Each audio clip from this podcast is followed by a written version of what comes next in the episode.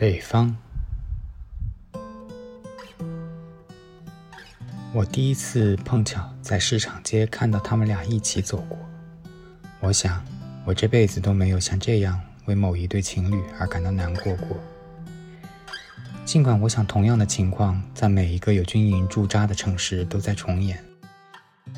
厄尔的外表装束，整个就让人浑身不自在。几乎是你所能想象的所有的糟糕方式来呈现的。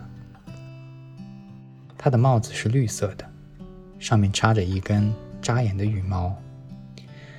他的西装以一种怪异的方式开着叉，然后又打了一个装饰性的结。这种风尚早已经被全国的广告和电影宣告过时了。显然，他还去了他原先的理发师那里，因为他的头发梳得整整齐齐的。贴在他那粉红色的、剃得干干净净的脖子上，他看上去并不光鲜，也说不上困窘。但是，每当模仿镇的舞厅和郊游俱乐部的背景出现时，就会让你兴致全无，或者更确切的说，让艾里彻底幻灭了，因为他怎么也没有想到现实会是这样。穿上这些衣服。连他那不凡身躯与生俱来的魅力也消失了。起初，他夸耀自己的好工作，直到他能赚上快钱，这份工作都会让他们过得不错。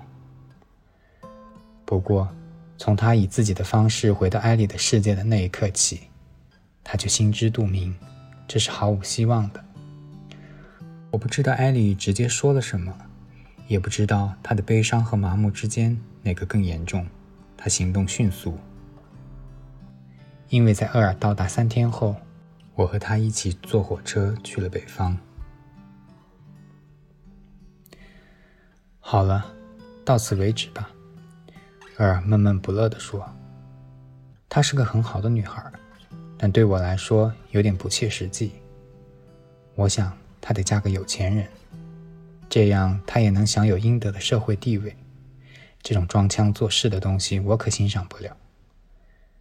他沉默了一会儿，喃喃道：“他说过一年后我可以再来看他，但我再也不会回来了。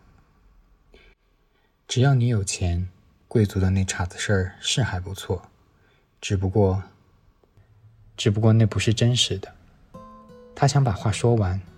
六个月来，他满心欢喜的生活在这个外省人的社会里。现在看来，他已经沾染了那个社会中尽显矫情、虚伪、做作的习性。